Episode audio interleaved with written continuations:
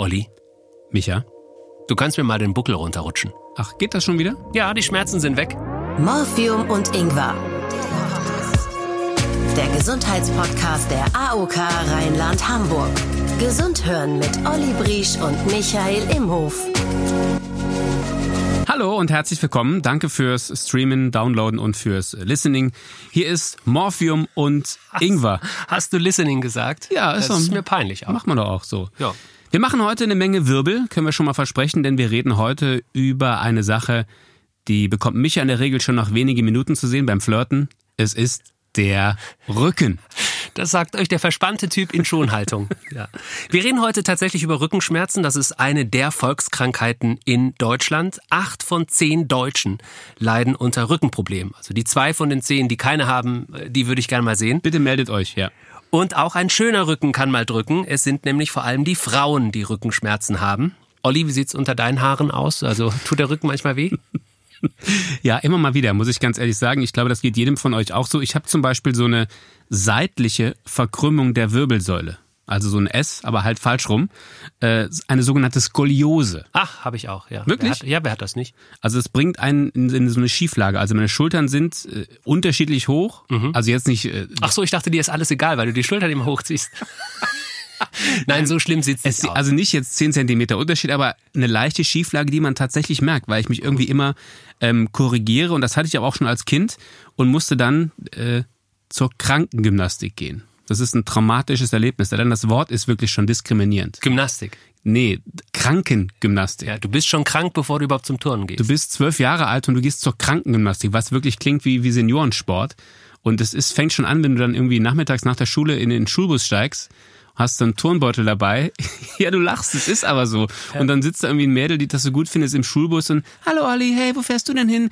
Ja, ich fahr zur Kranken äh, Kickboxen. Ich, ich fahre zum Kickboxen. Und dann sitzt Ja. du, bist halt eine halbe Stunde da auf dem Boden und dann sagt dir jemand, ja, mach mal das und das und es ist einfach, ich fand das ganz schlimm. ja, lieber Olli, jeder hat sein Funko-Päckchen zu tragen. ja, aber wirklich. Deswegen bekommt ihr von uns heute eine Massage für die Ohren. Heute bei Morphium und Ingwer. Dann darfst du dich mal an den vorderen Rand der Matte stellen. Micha bewegt sich. Schmerzen im Po, rechter Oberschenkel bis runter in die Zehen rein. Ein Bandscheibenvorfall. Irgendwann war einfach Schluss. Und eine Frage der Haltung. Wenn man bedenkt, dass vor 100 Jahren ein durchschnittlicher Deutscher circa 10 Kilometer am Tag gegangen ist, das schafft heute kaum noch jemand. Morphium und Ingwer. Der gesunde Rücken. Die gute Nachricht übrigens äh, schon zu Beginn, wenn ihr Rückenschmerzen habt, immer mal wieder. Es stecken nur selten ernsthafte Erkrankungen dahinter. Oft sind wir einfach nur äh, verspannt und verkrampft. Rückenmuskeln sind verkrampft oder verspannt und wir bewegen uns einfach zu wenig. Ich war letztens beim Arzt und zu einer Untersuchung, da habe ich gesagt, wir reden demnächst im Podcast über Rücken. Da sagt er, ach, wenn wir uns alle mehr bewegen würden, hätten wir das ganze Thema nicht. Entschuldige, ich kenne sehr viele, die machen sehr viel Sport und haben trotzdem Rückenschmerzen. Ja, weil sie wieder zu viel einseitigen, äh, einseitige Bewegungen machen. Oder hier ein Tischler hatte ich neulich, der hat mir die Küche aufgebaut. Ja. War übrigens scheiß teuer. Äh, der beschwert sich auch regelmäßig über Rückenschmerzen, weil er die Kreissäge immer auf einer Seite führt. Er hat die immer rechts, kann man auch nicht einfach so wechseln. Du kennst dich ja aus. Ja, ist ja im Kreis. Ja, und weil er immer auf einer Seite das belastet, obwohl er viel unterwegs ist, obwohl er viel auf Baustellen unterwegs ist, hat er einfach regelmäßig Rückenschmerzen. Aber es ist im Prinzip so einseitige Belastung auch bei Sportlern. Wenn du immer nur äh, Kugelstoßer bist äh, mit einer Hand, äh, natürlich fehlt dir dann irgendwas. Du, du ruderst, ist das besser beim Rudern, wenn man mit beiden Händen. Ich finde Rudern zum Beispiel, was ich ja wirklich mache, passioniert, ähm, ein, zweimal im Monat, ist äh, wirklich gut, weil es ist äh, A, Beine, es ist Arme, es ist Rücken, es ist Bauchmuskulatur und es ist auch Kondition. Alles in einer guten Dosis, finde ich. Also Empfehlung von mir, Hashtag äh, Rudern. Weiterer Faktor für Rückenschmerzen kenne ich selbst, Stress. Bei Stress, zack, der ganze Körper spannt sich an, sofort ist der Nacken äh, steif oder der untere Rücken bewegt sich nicht mehr. Ihr bekommt heute von uns eine Menge Tipps, auch von unserer Expertin, die gleich hier äh, an der Tür klopft, ähm, zum Thema Rückenschmerzen. Warme Bäder helfen, äh, Wärmeflaschen, äh, eine Sauna vielleicht, Rheumasalben, ABC-Pflaster, lieber Michael. Ja, wenn jetzt noch die Heizdecke kommt, Heizdecken. Oder das, was Micha extra für euch gemacht hat in dieser Folge, Krankengymnastik. Morphium und Ingwer. Zusatzleistung. nein, habe ich nicht. Doch, es war doch abgesprochen, du trägst mein Kindheitstrauma auf und äh, wirst, machst Krankengymnastik. Nee, ich war beim Yoga. Warst nicht beim Yoga? Ich war beim Yoga, ja, okay, ja klar. Yoga für den Rücken. Yoga für den Rücken? Ja, ich gehe doch nicht zur Krankengymnastik, weil wie peinlich ist das? Dann sitze ich im Schulbus mit meinem Turnbeutel und dann kommt jemand, wo fährst du Kommt ein? Kollege und fragt, was machst Ja, du dann denn? muss ich sagen, ich war zum Kickboxen. Ja, aber es? Yoga ist doch, ist, Yoga ist doch ein Frauending. Ja, das stimmt, aber es wandelt sich. Ich muss sagen, es Heute. heute, heute bist du da. Genau. Wer ist das? Das ist Anna. Ich bin Yogalehrerin, ich bin Stressmanagement-Trainerin und äh, Gesundheitsberaterin. Die Anna habe ich auf Insta gefunden, da heißt sie Backup-Yogi. Kann man sich, glaube ich, ganz gut merken. Ja. Und sie macht Yoga speziell für den Rücken, weil sie nämlich selbst zu den Menschen gehört mit Rückenschmerzen. Ich wurde mit zwölf mit äh, Skoliose diagnostiziert. Das ist so eine Wirbelsäulenverkrümmung. Und ich hatte vier Jahre lang wirklich so ein Korsett, was ich tragen musste. Und äh, Zahnspange für den Rücken. Genau. Ich bin zum Osteopathen gegangen, ich war beim Chiropraktiker. Das hilft auch alles immer. Ne, Es ist dann so, dass es ein paar Wochen besser ist. Und wenn ich dann nichts mache, dann merke ich einfach, ich brauche diese, diese Kontinuität, diese Routine. Und diese Routine bekommt sie durch Yoga. Und Olli, jetzt sei doch mal ehrlich, Yoga klingt doch jetzt hipper als ich gehe zur Krankengymnastik. Ja, hipper klingt's auf jeden Fall, na klar. Hast du denn überhaupt Rückenschmerzen gehabt, als du hin bist? Ja klar. Also ich trage ja täglich eins meiner 15 Kinder und das immer, immer auf demselben rechten Arm, da zieht es unten links ganz schön rein. Ja, das ist hier der Lendenwirbelsäulenbereich auf der linken Seite dann, ja? Ja, da tut's höllisch weh. Tut's jetzt übrigens auch gerade. Und hier oben, Ja, das hier oben ist so der Nackenbereich, so der Trapezius, der zieht sich hier von der Schulter ne, und geht dann hier oben bis an den Kopfansatz. Und das ist auch so, ja, der, man sagt auch Stressmuskel, der verspannt sich ziemlich oft, weil man dann so unbewusst zum Beispiel auch die Schultern hochzieht.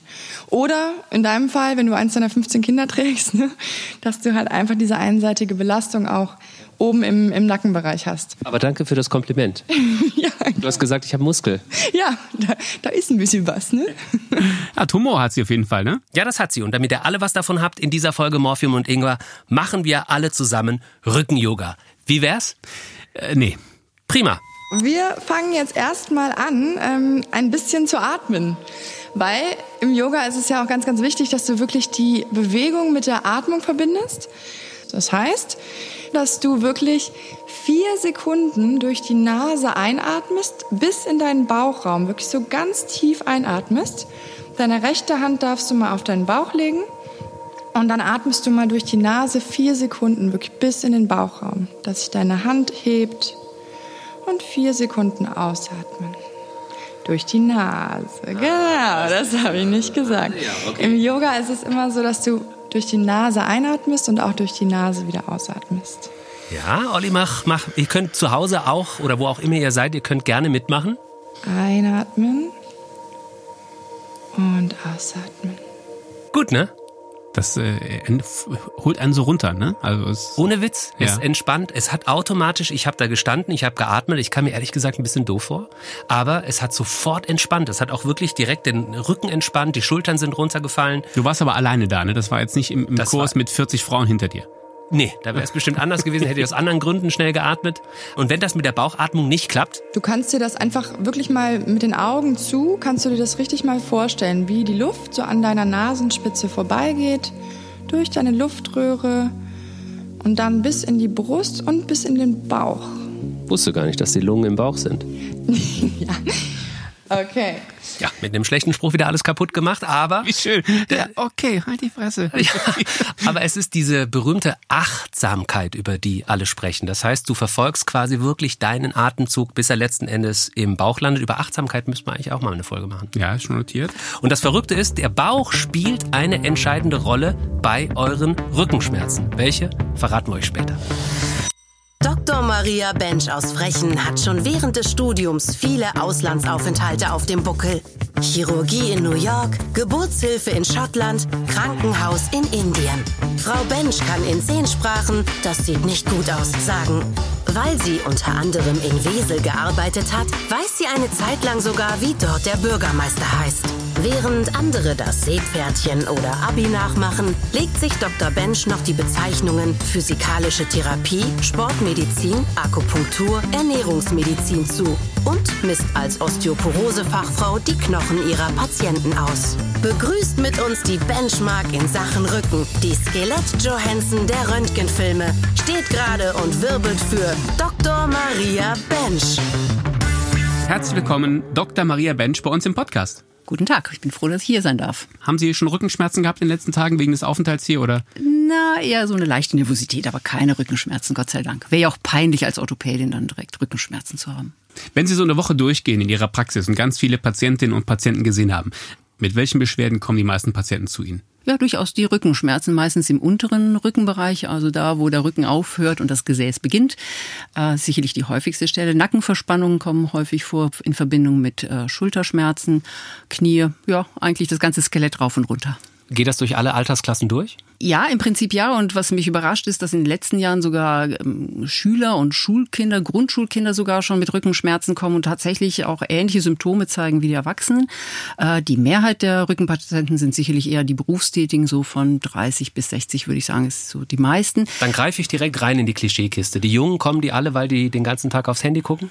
Das sind dann eher die Nackenverspannungen, also weiter oben. Aber klar, Rückenschmerz hat viel mit Bewegung und vor allem mit Bewegungsarmut zu tun. Wir bewegen uns zu wenig, wir sitzen zu lange zu starr. Unser Körper ist gebaut eigentlich für unser Leben so wie vor 10.000 Jahren. Also da halten wir uns erstmal das Frühstück erlaufen und er, erarbeiten müssen. Und die Bewegungslosigkeit ist, hat in den letzten 20, 30 Jahren dann noch mal mehr zugenommen, weil wir es einfach so bequem haben. Wenn man bedenkt, dass vor 100 Jahren, was ja noch gar nicht so lange her ist, ein durchschnittlicher Deutscher circa 10 Kilometer am Tag gegangen ist, äh, das schafft heute kaum noch jemand. Da bin ich froh, wenn ich das in der Woche mit meinem Auto schaffe. Ja. Wie gehen Sie vor, wenn jemand vor Ihnen sitzt und sagt, ich habe Rückenschmerzen? Weil in der Vorbereitung habe ich zum Beispiel gelesen, dass über 80 Prozent der Rückenschmerzen im Prinzip unspezifisch ist. Das heißt, man weiß gar nicht genau, wo die Schmerzen herkommen. Ja, die Anamnese, also die Vorgeschichte ist extrem wichtig. Äh, das beginnt bei uns in der Praxis damit, dass die Helferin schon schaut, welcher Beruf, welches Alter, welche Sportarten. Es wird abgefragt nach Vorerkrankungen, Medikamenten und ähnlichem. Wenn ich dazu komme, dann frage ich den Patienten meist erstmal direkt, wo tut's weh? Denn äh, Rücken kann unterschiedliches bedeuten. Also die Patienten sollen einfach mal zeigen, wo es schmerzt, dann sagen, seit wann und aus ihrer Sicht warum. Da hat man schon ganz viel Information. Was ist dann der nächste Schritt? Der nächste Schritt ist zu schauen, seit wann bestehen die Rückenschmerzen, wie ist der Verlauf.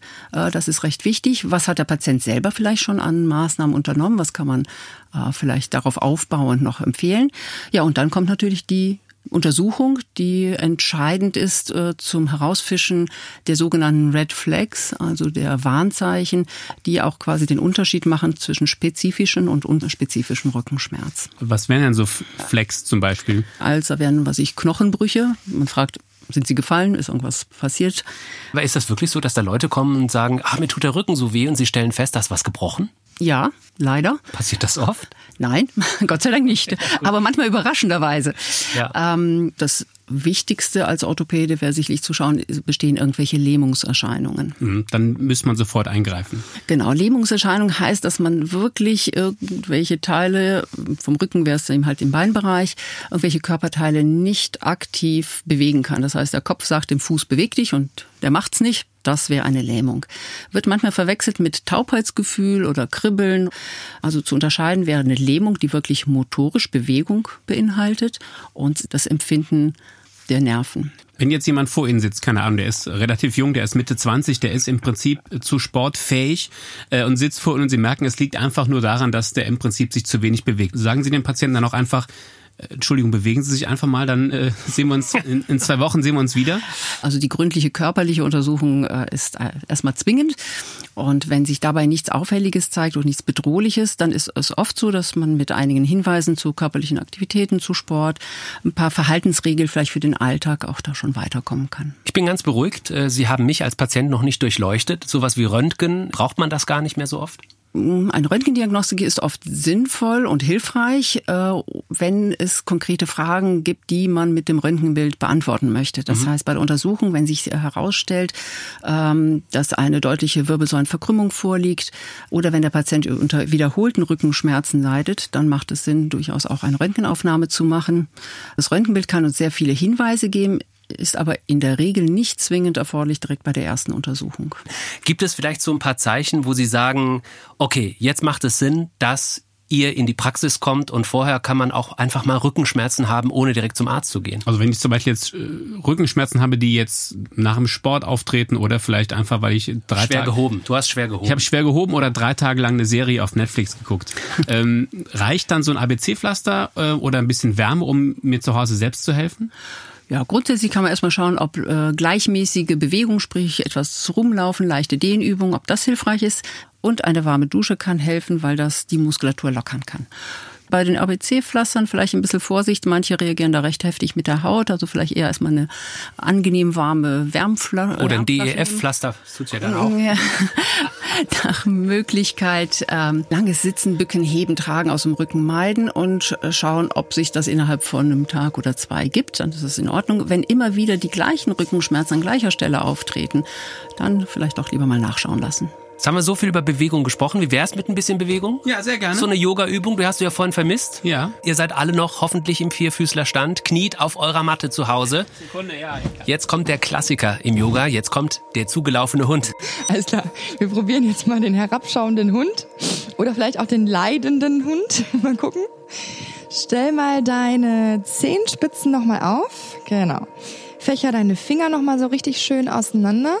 Und jetzt heb deine Knie vom Boden ab und schieb dein Gesäß, soweit es geht, nach oben, weg von deinen Händen, so nach hinten weg. Und mit den Füßen wanderst du jetzt mal so ein paar Zentimeter noch nach vorne. Ja, und beug deine Knie nochmal. Genau, und jetzt versuch mal so eine Art Entenpo zu machen. Das heißt, ja, genau. Du schiebst dein Gesäß nach oben raus. Das heißt, dein Steißbein sollte der höchste Punkt deines Körpers sein. Und hier alles ganz entspannt. Und dann atme jetzt in der Position.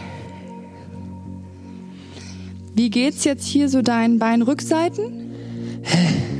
Okay, der herabschauende Hund ist gerade kurz zusammengebrochen. Tja, da hilft nur Einschläfern, lieber Michael. Na, Moment, Was Moment. denn? Ja, auch hier ist das Fazit ja leider, ihr müsst euch bewegen. Ja, also ohne, ohne Bewegung geht nix. Und wenn ihr jetzt sagt, Mensch, ich möchte es anders machen als Olli, Krankengymnastik interessiert mich nicht, dieses Rücken-Yoga, das finde ich ja mega.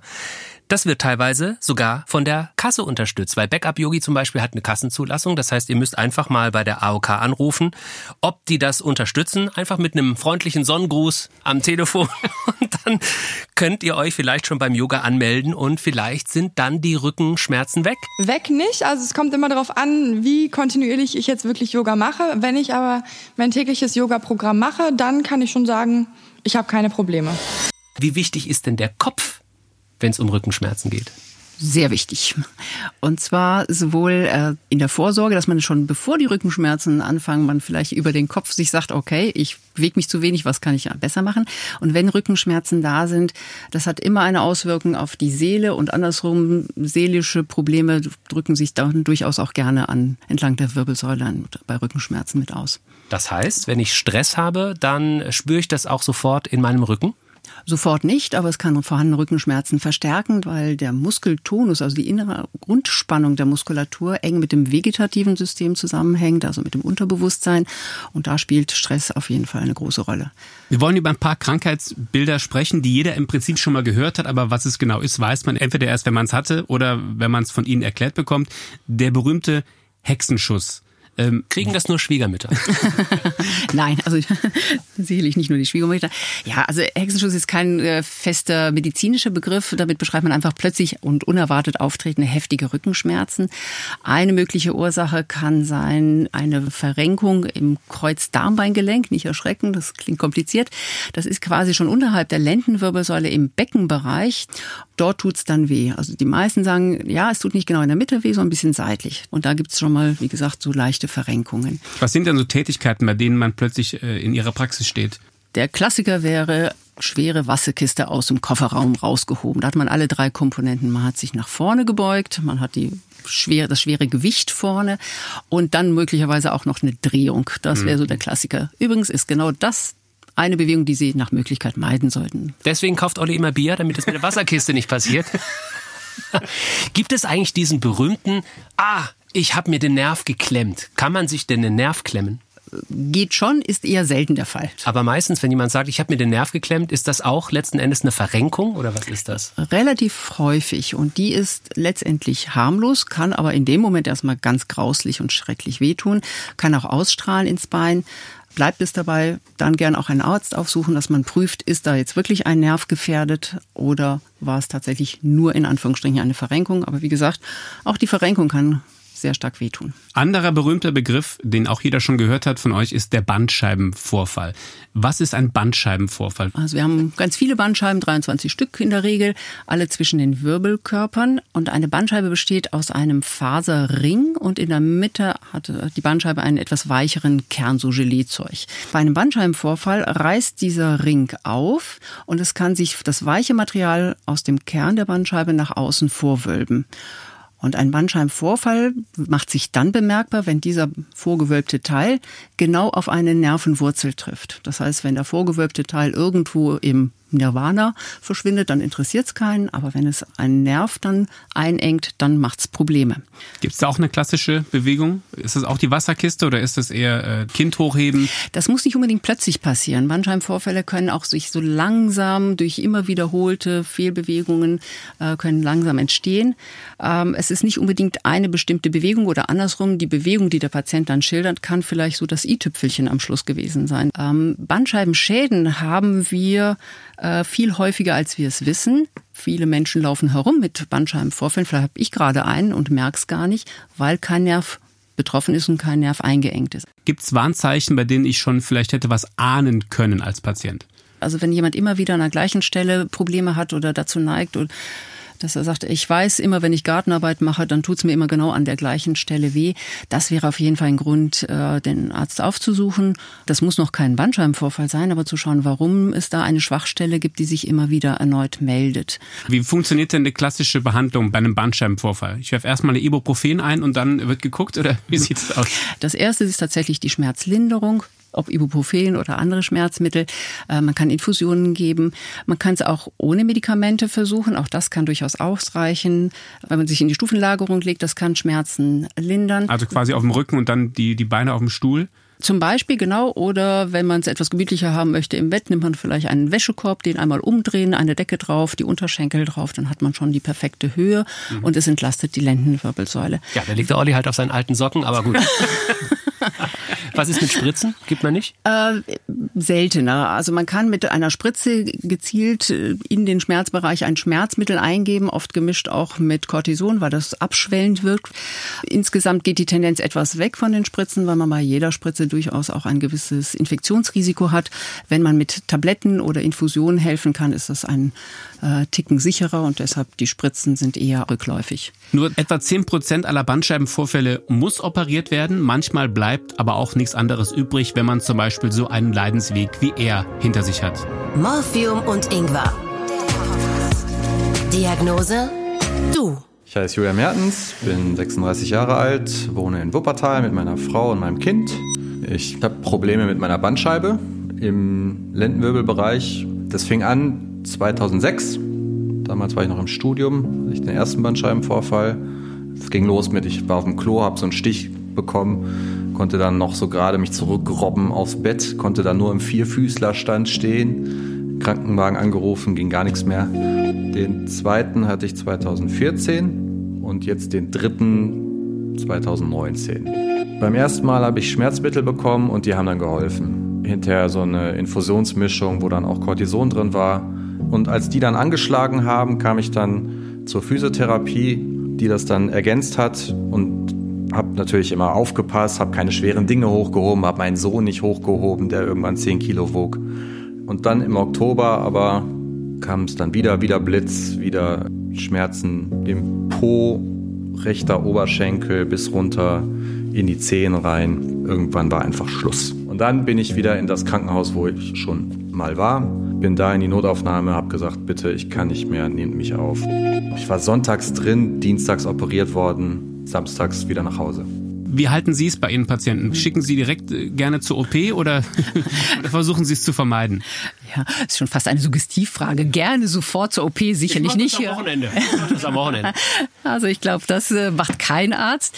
Es hängt ab vom äh, Ausmaß des Schadens, vom Verlauf, von den Schmerzen und auch von den bereits ausgereizten anderen Möglichkeiten, die möglicherweise schon versucht wurden. Oder liegt es vielleicht auch manchmal am Patienten, der sagt, Mensch, Frau Bench, jetzt helfen Sie mir doch mal. Wir haben jetzt alles probiert. Ich möchte jetzt bei Ihnen am Wochenende unters Messer. Ja, die Erwartungshaltung mancher Patienten lässt in manchen Fällen sogar fast schon schmunzeln. Da wird gefragt, ja, Frau Dr. Bench, Sie müssen mich einfach durch die Röhre schieben, dann wissen Sie es und dann wird es repariert und fertig. Leider ist es natürlich nicht so. Es ist an uns, äh, den Patienten zu erläutern, dass es Vor- und Nachteile der Operation gibt, dass ein operierter Rücken leider ein geschädigter Rücken bleibt. Es ist dann nicht alles wieder gut und nicht alles wieder perfekt wie vorher.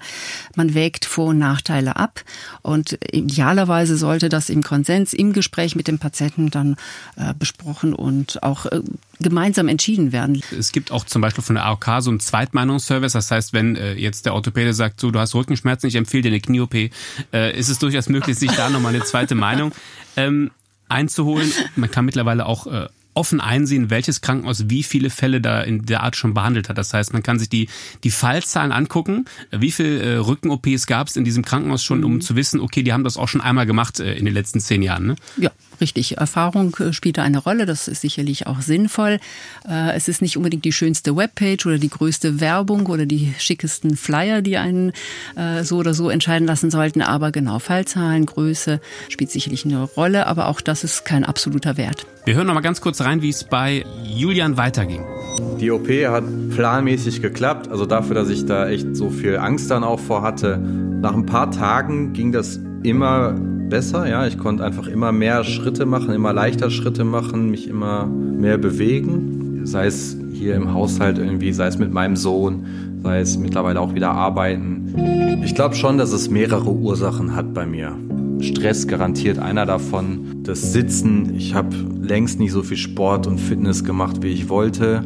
Ich habe im Büro auch sicherlich nicht so viel ausgleichende Bewegungen gemacht, wie gut wäre. Ich habe den Schreibtisch auch nicht so hoch und runter gefahren, wie man es könnte. Insofern wird es jetzt darum natürlich auch gehen, mit den Nerven gut zu haushalten, gucken, wie kann ich entspannter bleiben, wie kann ich Dinge vielleicht auch nicht ganz so ernst nehmen. Morphium und Ingwer. Diagnose? Du. Was der Patient gerade sagt, ist ein ganz wichtiger Punkt. Äh, das Problem ist nicht nur die Bandscheibe, sondern die Reaktion des Gewebes auch drumherum. Mit der Operation ist es nicht wie mit einer Reparatur in der Werkstatt, alles wieder in Ordnung, Klappe zu und äh, Weiterfahrt, sondern es bedarf auch einer Nachsorge. So, ich würde das Krankenhaus gerne wieder verlassen. Ja. Kann, ich, kann ich einfach mal wissen, was äh, die berühmte, der berühmte Ischias ist? Der Ischias, das ist ein großer, kräftiger Nerv, der das Bein versorgt. Er holt seine Nervenwurzel oben aus dem Lendenwirbelbereich, dann ungefähr auf Gesäßhöhe schließt sich der Nerv zusammen und leitet dann die Nerven weiter runter zum Bein. Okay, das heißt, mir tut nicht nur Rückenweh, sondern ich merke es auch im im Gesäß. Im Gesäß. So. Oder ins Bein runter, ja. ausstrahlend, ja. Kommen wir zu den verschiedenen Behandlungsmethoden, die es ja auch so gibt. Der Klassiker ist ja so Physiotherapie zum Beispiel. Ich hab, bin oft du fragst extra nicht nach der Krankengymnastik, ne? nee. Ja. Aber wenn ich zum Beispiel, ich war schon des Öfteren auch wegen Rückenschmerzen beim Arzt, dann kriegt man dann manchmal so zehnmal Physiotherapie aufgeschrieben. Hilft eigentlich zehnmal Physiotherapie, wenn man da hingeht, oder ist es im Prinzip auch eine Hilfe zur Selbsthilfe, weil man im Prinzip nach den zehnmal selbst weitermachen sollte? Es sollte idealerweise auf jeden Fall Hilfe zur Selbsthilfe sein. So. ähm, also der Physiotherapeut kann einem aufgrund seines Wissens, seiner Ausbildung sehr gezielt Übungen zeigen, die genau in dieser Situation hilfreich sind. Gerade wenn es eine Serie Krankengymnastik äh, ist, kann man von Woche zu Woche, von Sitzung zu Sitzung aufeinander aufbauend ähm, Muskelkräftigungsübungen, Haltungsübungen eintrainieren. Und ich würde sagen, auf jeden Fall sollte es Hilfe zur Selbsthilfe sein. Ziel ist es ja nicht lebenslänglich äh, Physiotherapie zu benötigen, sondern natürlich wieder selber gut zurechtzukommen. Es macht halt keinen Spaß. Sag doch einfach, wie ja, es ist. ist man, halt man muss ja, ich bin ein großer Fan von passiver Hilfe. Ja. das, da sind Sie nicht allein. Olli ist auch der, der beim Orthopäden immer hofft, dass er nicht zum Physiotherapeuten geschickt wird, sondern zur Massage. Richtig. Ja? ja? Was halten Sie von Massagen? Ähm, das ist sehr wohltuend und äh, entspannend und hilfreich, sollte aber immer nur ein erster Schritt sein, ähm, ergänzt unbedingt durch aktives Muskelaufbautraining. Schlüsselreiz für mich war ja bei der Physiotherapie, dass äh, die Physiotherapeutin gemeint hat, ich müsste unbedingt auch den Bauch trainieren. Warum ist denn der Bauch so wichtig für meinen Rücken? Die Bauchmuskulatur hat die Natur ausge sich ausgedacht, um uns eine zweite Stütze zu geben. Das heißt, eine fitte Bauchmuskulatur stützt vorne ab, hinten stützt die Wirbelsäule. Und deshalb in der Tat bei Rückenschmerzen sollte man mittel- und langfristig die Bauchmuskulatur hauptsächlich trainieren. Natürlich den gesamten Rumpf, aber eben halt auf jeden Fall auch die Bauchmuskulatur. Und die Beckenbodenmuskulatur spielt auch eine Rolle? Ja. Auch bei uns Männern. Ne? Was Absolut. Männer? Ja. Und zwar geht es um die Kippung des Beckens. Und das wiederum hängt damit zusammen, dass wir alle zu viel sitzen. Äh, wenn sich Naturvölker anschauen, da sitzt kein Mensch. Die hocken oder die rennen. Das Sitzen auf Stühlen ist eine für uns Menschen völlig nicht artgerechte Position und Körperhaltung.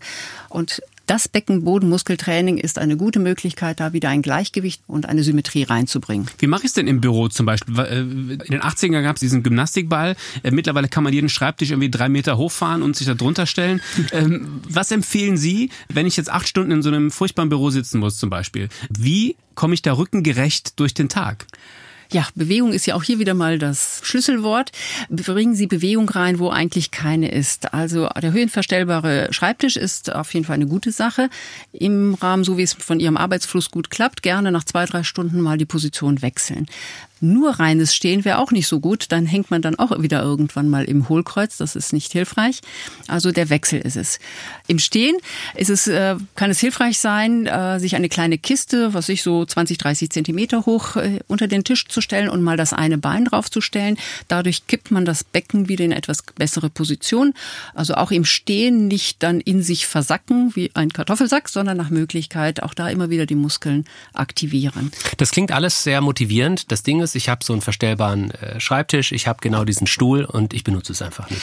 Ich würde gerne noch mal darauf hinweisen, dass man ja vor und nach der Arbeit oder vor und nach dem Sitzen ja sich auch noch bewegen kann. Ach stimmt, das habe ich ganz vergessen. Kommen wir zu modernen Hypes, wenn man äh, durch Facebook oder Instagram äh, rollt, wird einem immer wieder so ein Rücken-T-Shirt angeboten. Micha ist glaube ich sogar, hast du bist glaube ich darauf reingefallen, hast sogar so ein Ding gekauft? Ich habe es gekauft, ich habe es getragen und man fühlt sich so ein bisschen wie, ja, das ist, war mein inneres Gefängnis. Ja, so eine Art modernes Korsett bringt's das, so ein Rückenshirt, das den Rücken gerade hält oder äh, schmunzeln Sie, wenn jemand mit so einem Ding reinkommt? Das kann durchaus eine Berechtigung haben, kann man gerne versuchen. Aus meiner Sicht äh, macht es Sinn, dem Körper beizubringen, dem Unterbewusstsein beizubringen, sich aufrechtzuerhalten, es zur Gewohnheit zu machen, sich automatisch aufzurichten.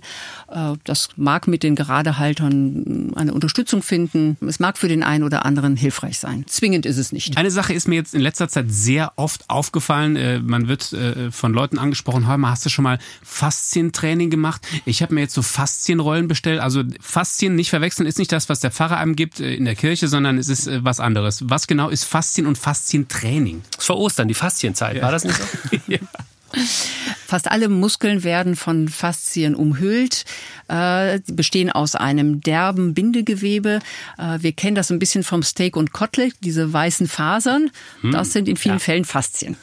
Faszientraining ist äh, ganz bestimmt nichts für den akuten Rückenschmerz. Das würde nur fies wehtun und nützt auch wenig.